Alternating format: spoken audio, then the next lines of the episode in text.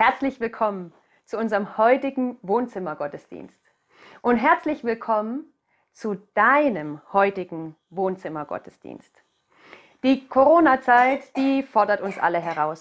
Man hört schon im Hintergrund, es wird gehustet. Ja, keine Sorge, per Kamera kann nichts übertragen werden. Bisher ist auch bei uns alles in Ordnung. Also die Corona-Zeit, die fordert uns heraus in unserem Alltagsleben, aber auch in unserem Gemeindeleben.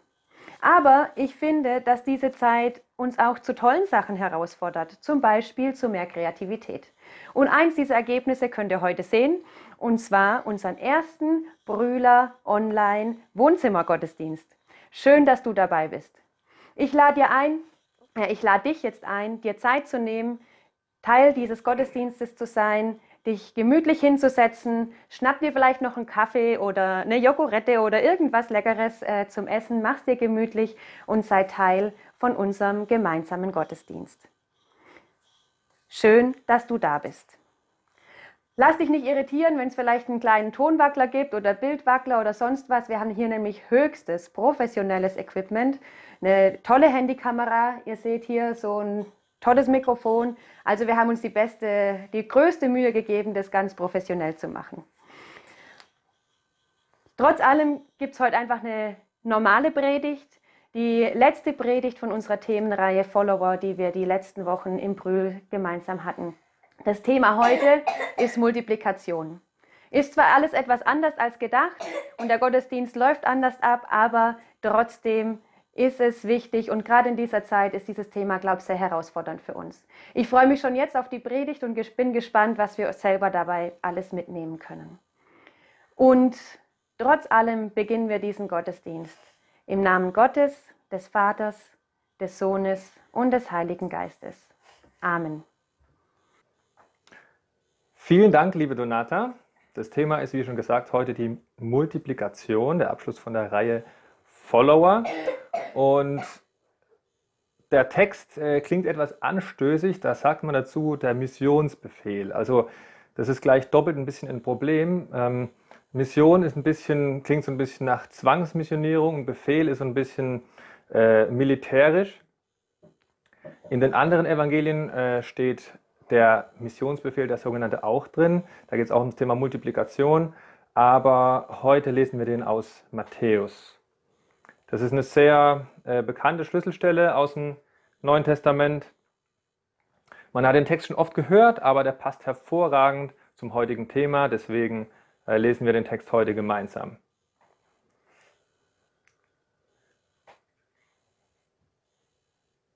Die elf Jünger gingen nach Galiläa auf den Berg, zu dem Jesus sie bestellt hatte. Als sie ihn sahen, warfen sie sich vor ihm nieder, doch einige zweifelten. Jesus trat auf sie zu und sagte, Gott hat mir alle Vollmacht im Himmel und auf der Erde gegeben. Darum geht nun zu allen Völkern der Welt und macht die Menschen zu meinen Jüngern. Tauft sie im Namen des Vaters und des Sohnes und des Heiligen Geistes und lehrt sie, alles zu befolgen, was ich euch aufgetragen habe. Und das sollt ihr wissen, ich bin immer bei euch, jeden Tag bis zum Ende der Welt. Matthäus 28, Vers 16 bis 20. So, worüber stolpert ihr bei dem Text? Das ist jetzt etwas schwierig, weil wir eine kleine Gemeinde sind, aber es darf genauso interaktiv sein. Schaut euch den Text an, worüber stolpert ihr? Was ist etwas, wo ihr sagt, das ist für mich etwas Stolperfalle? Oder da, das stößt mir auf, da stöße ich da eckig an, da freue ich mich. Gibt es da irgendwas? Überlegen Sie ruhig zu Hause. Was, wo stolpern Sie drüber? Wir haben das jetzt nicht geübt, das ist jetzt absolut äh, spontan. Vielleicht ist es ein Zweifel, wobei das ist eher ermutigend. Mit Zweifeln? Mhm. Nein? Okay, ihr seid vielleicht zu Hause auch irgendwo drüber gestolpert. Ich persönlich stolpere drüber, dass es elf Jünger sind. Da fehlt einer. Und außerdem wirkt es für mich so ein bisschen wie so eine traurige Abschiedsszene. Da geht etwas zu Ende. Äh, da waren Heilungen, da waren Sturmstillungen, äh, wenn man das ganze Evangelium liest, da waren Wunder, da wurden Tote auferweckt, da gab es drei Jahre Wahnsinn, wenn man so will, revolutionäre Lehren, da waren atemberaubende rhetorische Meisterwerke, man könnte sagen ein methodisch-didaktisches Feuerwerk mit Pharisäern, die Jesus da abgebrannt hat. Und jetzt geht der Held der Geschichte und jetzt sollen die Jünger weitermachen. Und ich frage mich dann manchmal, dieser Teil vorher, der liest sich so genial. Und warum hat Gott jetzt nur drei Jahre Ausbildung eingeplant, also drei Jahre Lehre? Warum keine 30? War diese Stabsübergabe jetzt nicht viel zu früh? Und ich frage mich, wie haben sich die Jünger gefühlt, als Jesus ihnen sagt, jetzt geht ihr. Man muss sich die Situation vorstellen, Jesus hat drei Jahre mit seinen Jüngern zusammengelebt, sie gelehrt, Kranke geheilt, die gute Nachricht verbreitet, er wird gekreuzigt. Die Jünger denken, sie sehen ihn nie wieder. Dann wird er auferweckt und Jesus bestellt sie nach Galiläa auf einen Berg und sagt, jetzt seid ihr dran. Wer ist da dran? Na, die Jünger. Jetzt kommt der zweite interaktive Teil. Wer von den hier Anwesenden hat gesagt, er will Jesus nachfolgen? Mal kurz Hände hoch. Sie zu Hause auch. Wer sagt, ja, ich bin Jesus Jünger, ich will Jesus nachfolgen? Mhm. Also wir haben hier eine Quote von 100 Prozent. Ich weiß nicht, wie es bei Ihnen zu Hause aussieht. Okay, das heißt, wir sind dran. Wir sind jetzt dran. Und damit kommen wir direkt, äh, direkt zum Thema. Und zwar, Jesus Nachfolger sind Multiplikatoren. Jesus sagt zu seinen Jüngern, geht nun zu allen Völkern der Welt und macht die Menschen zu meinen Jüngern, tauft sie und lehrt sie, alles zu befolgen, was ich euch aufgetragen habe. So, und jetzt kommt ein, äh, bisschen kritischer Punkt von diesem Wohnzimmergottesdienst. Äh, ich habe mich sehr darauf gefreut, dieses Experiment, was wir jetzt hier zu Hause durchführen, äh, vorne in der Gemeinde durchzuführen. Ähm, ja, äh, Sie stellen sich jetzt einfach im inneren Auge vor, dass wir 80 Leute wären und nicht nur vier. Aber so ist es jetzt eben. Äh, ich darf mal kurz eine Freiwillige nach vorne bitten.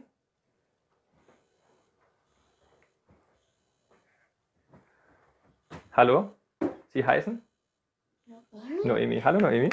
Ähm, jetzt bekommt jemand eine Umarmung von mir. Und als ich zwar vor zwei Wochen angefangen habe, die Predigt vorzubereiten, ähm, da wurde das in Deutschland äh, etwas intensiver mit diesem Corona-Thema, aber es war noch nicht absehbar, dass es so ausartet. Und ich habe gedacht, wie mache ich das mit dieser Umarmung? Das kann ich nicht äh, den Leuten zumuten, dass sie sich alle gegenseitig umarmen. Ähm, dann habe ich gedacht, ich, ich mache das einfach mit einem Schulterklopfen. Und mittlerweile ist es so ausgeartet, dass die Predigt von zu Hause stattfindet. Aber das macht nichts, wir lassen uns nicht irritieren. So, du bist jetzt meine Freiwillige, okay? Ich sage dir jetzt was über mich, okay? Wir haben es nicht geübt, das ist absolut spontan, habe ich das schon erwähnt. Äh, ich sage dir jetzt was über mich, dann über dich und dann über mich. Und dann bin ich gespannt, was du machst, okay? Alles klar? Also, ich sage dir was. Mir ist gegeben die Erlaubnis, hier eine Predigt zu halten, online, inklusive Experiment. Geh und mach mit den anderen, was ich jetzt mit dir mache. Und lehre sie, das Gleiche zu tun, was ich dir getan habe. Ich bleibe die ganze Zeit hier und pass auf, dass alles gut geht. Mach dir keine Sorgen. Okay.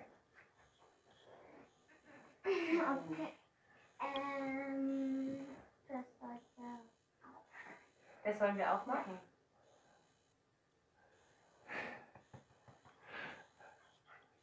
Das sollst du auch machen. Sehr gut, vielen Dank. Du bist eine tolle Freiwillige. Ähm, darfst dich wieder hinsetzen. Okay, äh, der Prediger ist sehr stolz auf alle Probanden. Das hat sehr gut geklappt. Ja, spontan ist immer das Beste. Was ist passiert? Was ist passiert? Ähm, ich bin kein Mathe-Genie, ich kann da jetzt nicht stolz drauf sein, was ich in Mathe geleistet habe bisher, aber die Idee war Multiplikation und nicht Addition. Ja? Das heißt, es war nicht 1 plus 1 plus 1 plus 1, sondern es war 1 mal 2 mal 2 mal 2 mal 2. In der Grundschule würde man sagen, ähm, das war eine, eine Malaufgabe äh, mit dem Faktor 2 und ähm, die Gymnasiasten würden wahrscheinlich sagen, äh, f von x ist gleich 2 hoch x aber das meint in dem Fall das Gleiche. Das heißt, der Jünger, in dem Fall, den ich geschickt habe, umarmt äh, zwei Leute, bevor diese zwei Leute dann wiederum anfangen, Leute zu umarmen. Ähm, und bei Faktor 2 ist das 1, 2, 4, 8, 16, 32, 64, 128, 256, 512, äh, 1024 und dann geht es mit 2000, 4000, 8000, 16.000 und so weiter.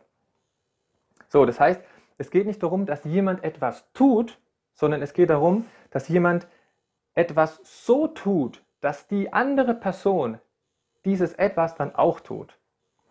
Ähm, das bezieht sich auf den Pastor oder auf, die, auf das Powerbox-Team oder auf den Kaffeedienst oder auf egal wen. Das Experiment hier war ziemlich schnell vorbei, weil wir nur äh, vier Leute sind hier. Das heißt, es war eins, zwei, vier. Ja? Und dann war Schluss. Man könnte es nochmal zurückgeben, aber dann ist auch schnell vorbei. Äh, das, das Ganze hat ein paar Sekunden gedauert, sagen wir mal zehn Sekunden. Aber in weiteren zehn Sekunden wären wir schon bei 32 und in weiteren zehn Sekunden schon bei 256. Viel mehr als vorne äh, im Brühl in den Gottesdienstsaal gepasst hätten. Äh, und nochmal 30 Sekunden wären wir schon bei 2000 gewesen. Nochmal, nochmal äh, 30 Sekunden wären wir übrigens bei 16.000, also knapp bei der Einwohnerzahl von Hasloch. Okay, äh, man muss vielleicht auch schon mal den Nachbar einladen und mit ihm zusammen Kaffee trinken, weil äh, 10 Sekunden ist ein bisschen knapp, man kann den Nachbar mal umarmen, ja. Aber ich äh, würde sagen, dauerhafte Nächstenliebe dauert ein bisschen länger als eine Umarmung. Aber das Konzept ist klar, hoffe ich. Gut.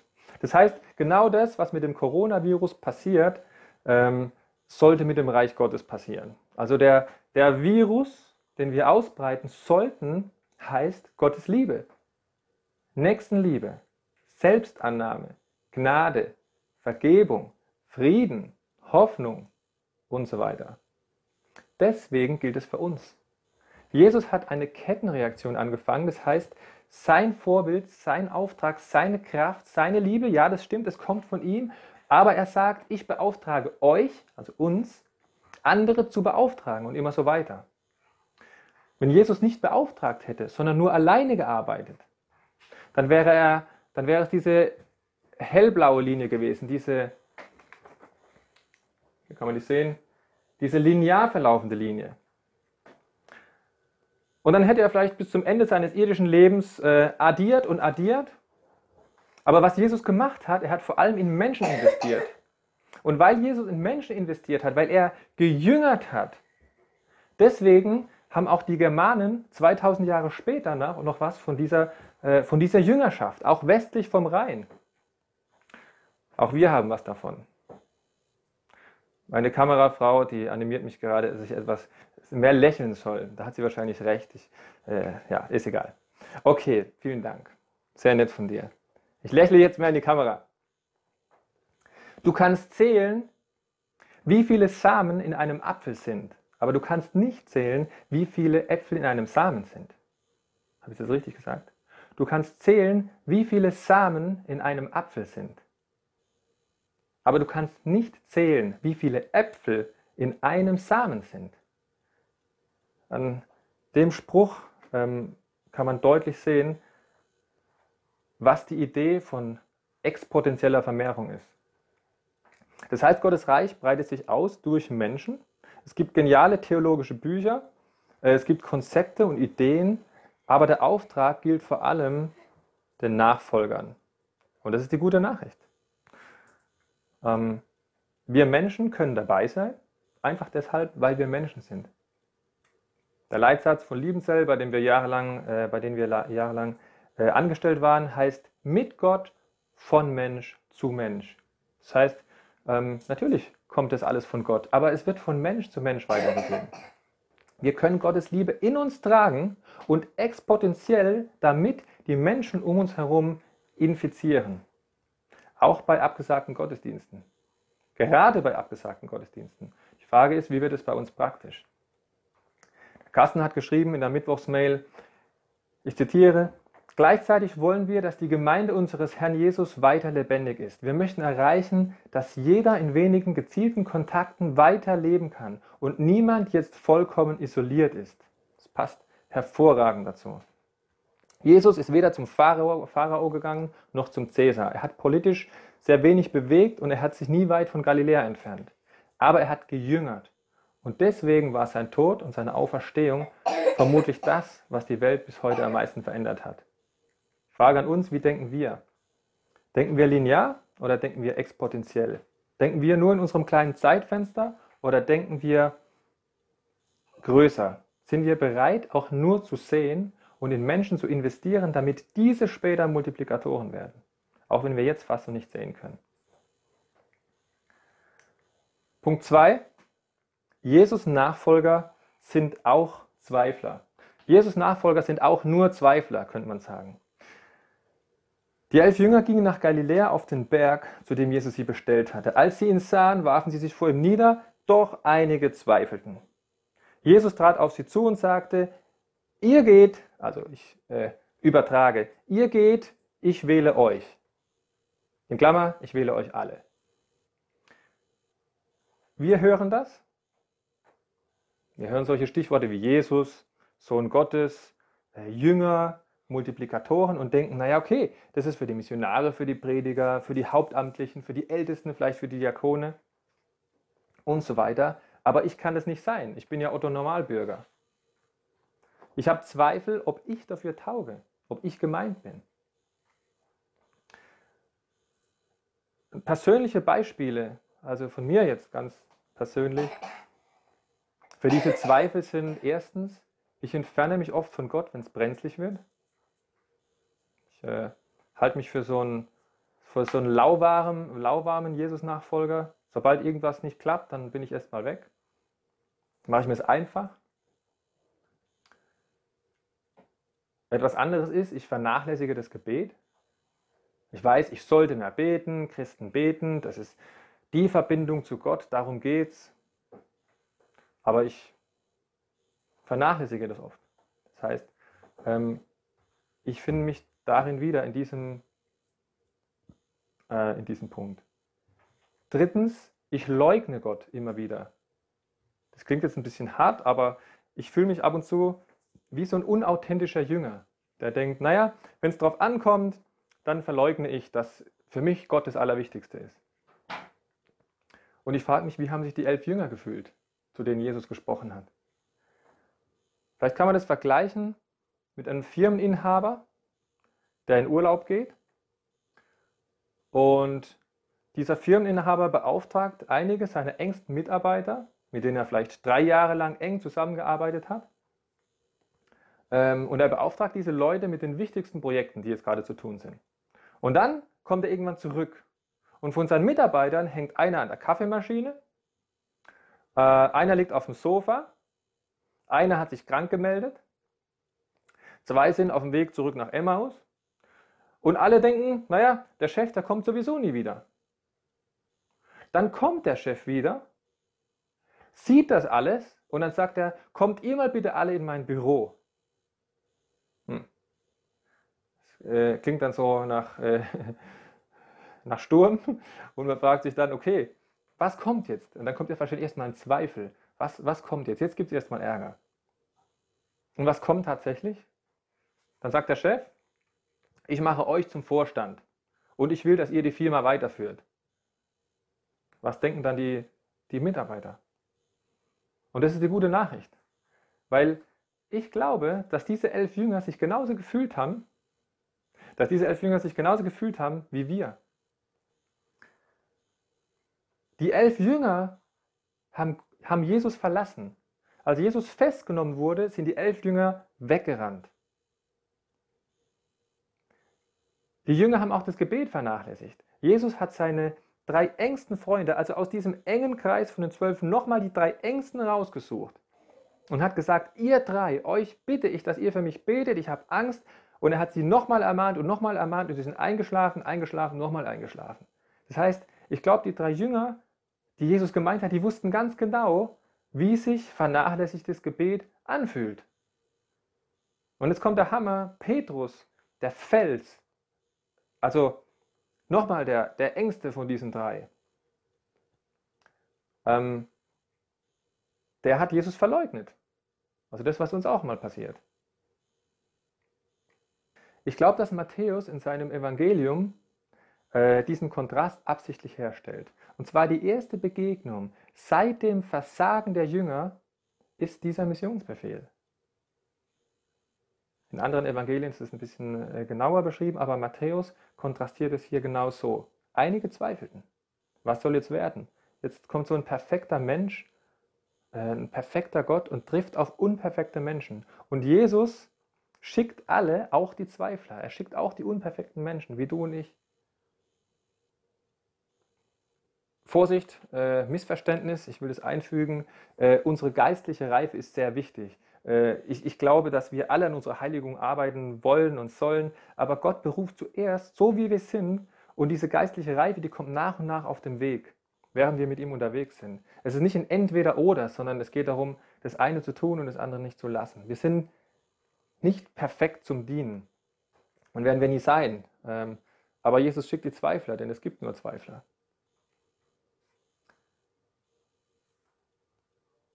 Wie geht es dir persönlich mit Zweifeln? Zweifelst du daran, dass Gott durch dich einen Unterschied in dieser Welt machen kann? Wie geht es uns als Gemeinde mit unseren Zweifeln? Es gibt andere Gemeinden, die vielleicht professionellere Musikteams haben, die haben vielleicht äh, bessere, professionellere Predigteams. Bei uns predigen auch Sozialarbeiter, Finanzberater, Siemens-Mitarbeiter und so weiter. Wir hatten auch schon die eine oder andere Krise. Wir versuchen seit Jahren ein Gemeindehaus zu bauen.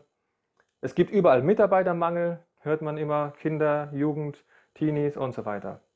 Da kann man schon mal ins Zweifeln kommen. Wie soll das weitergehen? Und Jesus sagt, ich meine aber trotzdem euch, ihr sollt meine Zeugen sein. Oh weh. Ähm, erstens, dieser anspruchsvolle Multiplikationsbefehl Zweitens, die Ausrede ist weg. Auch ich, zweifelhafter Mensch, bin gemeint. Und die dritte Frage und die letzte ist, wenn er doch alle Macht hat, warum sollen dann wir gehen? Und ich will es gerne so beantworten. Jesus Nachfolger sind auch nur Nachfolger. Jesus Nachfolger sind auch nur Nachfolger. Aber auf den Leiter kommt es an. Warum? Weil er in mir lebt. Äh, Paulus äh, sagt es so, nicht mehr lebe ich, sondern Christus lebt in mir. Okay, wir sind die unvollkommenen Zweifler und die Frage ist, reicht Gottes Kraft aus? Können wir dann auf Gott vertrauen, wenn wir uns selbst schon nicht vertrauen können? Geht es gut aus? Oder haben wir dann unser Leben in den Sand gesetzt? Wenn wir Jünger machen, wenn wir das tun, was Jesus getan hat, Nächstenliebe, Gottesliebe, Selbstannahme, äh, Selbstannahme, Vergebung, Selbstlosigkeit und sogar Feindesliebe. Die Frage ist, ist das wirklich das Programm, das unserem Leben Sinn gibt? Das ist so gegensätzlich äh, zur Gesellschaft und so gegensätzlich zur Werbung und zu Hollywood-Filmen und zum äh, Netflix-Programm und was auch immer. Aber Jesus sagt, mir ist gegeben alle Macht und ich bin bei euch und ich gehe mit. Gott will uns dabei haben und wir sind dabei. Aber wir sind eingepackt in die zwei besten Versprechen, die Gott uns je geben könnte. Erstens, er sagt, ich habe alle Macht. Das heißt, er sitzt alleine auf dem Thron, er kennt die Zukunft, er besteht außerhalb von Raum und Zeit und er sagt uns sozusagen, das ist das richtige Pferd, darauf kannst du setzen. Dieses Pferd wird gewinnen. Okay, das zweite Verbrechen, äh, Verbrechen, das zweite Versprechen, der zweite Versprecher, das zweite Versprechen ist, und ich bin bei euch, ich gehe mit. Woher können wir wissen, dass das die richtige Investition ist? Vielleicht ist ein hilfreicher Gedanke äh, die Tatsache, dass Gott außerhalb von der Zeit existiert. Ich will ganz kurz auf den Zeitbegriff eingehen. Ähm, weil ich das an der Stelle wichtig finde, weil an dieser Stelle steht eigentlich nicht bis ans Ende der Welt, ich bin bei euch bis ans Ende der Welt, sondern da steht, ich bin bei euch bis ans Ende der Zeit. Da gibt es dieses Kosmos, äh, diesen Begriff Kosmos und der meint, äh, der meint, äh, das ist ein territorialer Begriff, da geht es darum, ähm, da geht es um, ja, um, um die Welt, die wir hier sehen können, da ist Gott, aber hier steht Äon, und das ist bis ans Ende der Zeit. Also bis ans Ende von diesem Zeitalter ist Gott bei uns. So, warum ist es wichtig? Wir haben die Zukunft nicht in der Hand. Okay, wir haben große Verantwortung, wir haben Mitgestaltung, aber wir können letztendlich nicht erzwingen oder nicht voraussagen, was genau wann und wo passieren wird, weil die Welt dafür zu komplex ist. Das heißt, ähm, es ist unvorhersehbar, was passieren wird bei aller Verantwortung, die wir haben und bei allem Mitgestalten. Mein Bruder, der Clemens, der hat äh, vor ein paar Wochen seinen Fußboden, seinen PVC-Boden ähm, erneuert und hat, ähm, hat äh, ja, diesen PVC-Boden ab, abgerollt, abgemacht und darunter kamen alte Zeitungen raus. Ja?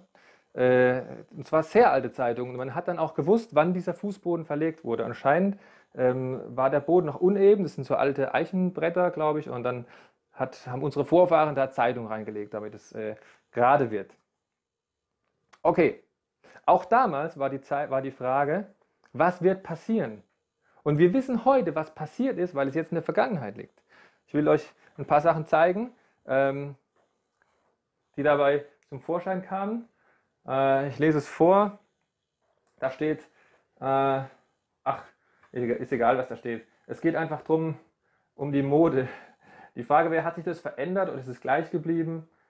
Ich weiß nicht, ob man damals gewusst hat, dass ein Kleid irgendwann, äh, was weiß ich, ein hochwertiges Damenkleid mehr kostet als 11,80 Mark, also 5 Euro oder sowas. Ähm, die Kleiderpreise steigen auf jeden Fall stark an.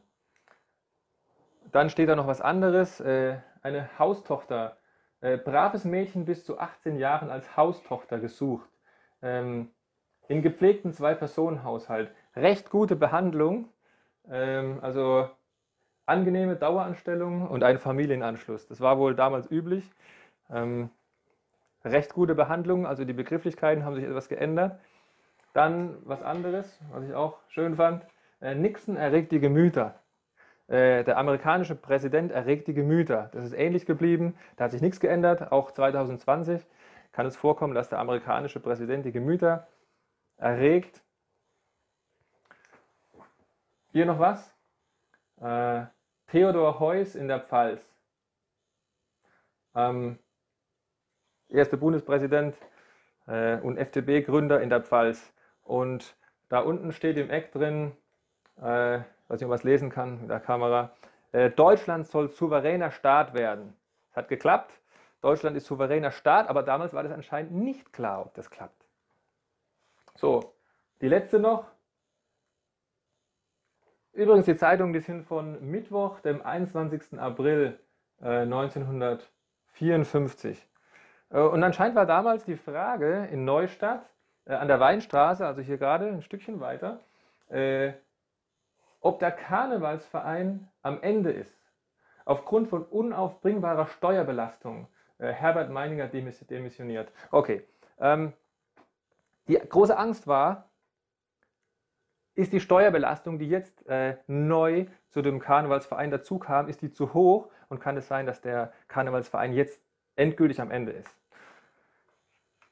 Ich will es vorgreifen, ich habe etwas ähm, recherchiert, also hier, ja, nochmal kurz. Äh, ebenso wenig aber zweifeln wir an der Feststellung des Präsidenten Meininger, der zu dieser Steuerforderung erklärt, sie bedeute den Ruin des Vereins, der bisher immerhin 115 Jahre bestehen konnte, ohne das Opfer staatlicher Steuerpolitik zu werden. Das heißt, es hat immer funktioniert, 115 Jahre. Jetzt ist die große Angst, ähm, anscheinend begründete Angst, dass dieser Verein am Ende ist. Jetzt sind wir nochmal 70 Jahre später, also 115 plus 70 Jahre, und ich habe äh, das jetzt nochmal kurz äh, nachgeschaut.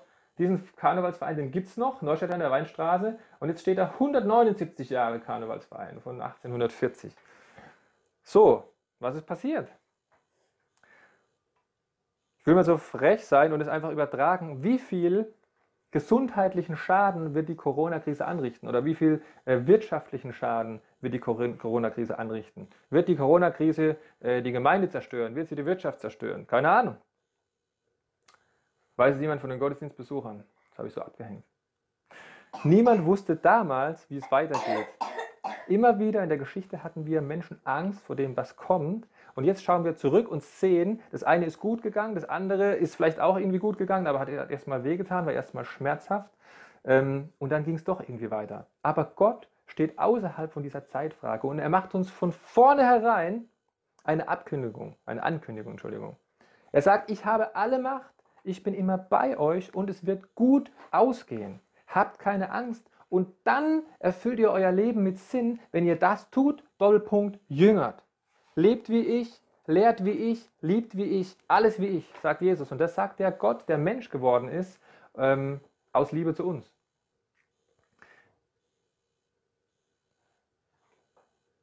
Die Google-Aktien sind 2004 mit 85 US-Dollar gestartet.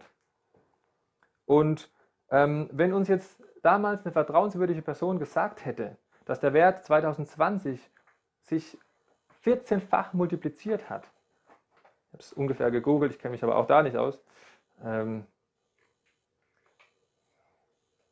dann hätte man doch damals Aktien gekauft, oder? Sich einen kleinen Kredit aufgenommen, äh, Geld von irgendjemand geliehen und dann hätte man sich heute 2020 ein Häuschen gekauft. Wenn uns jetzt jemand gesagt hätte.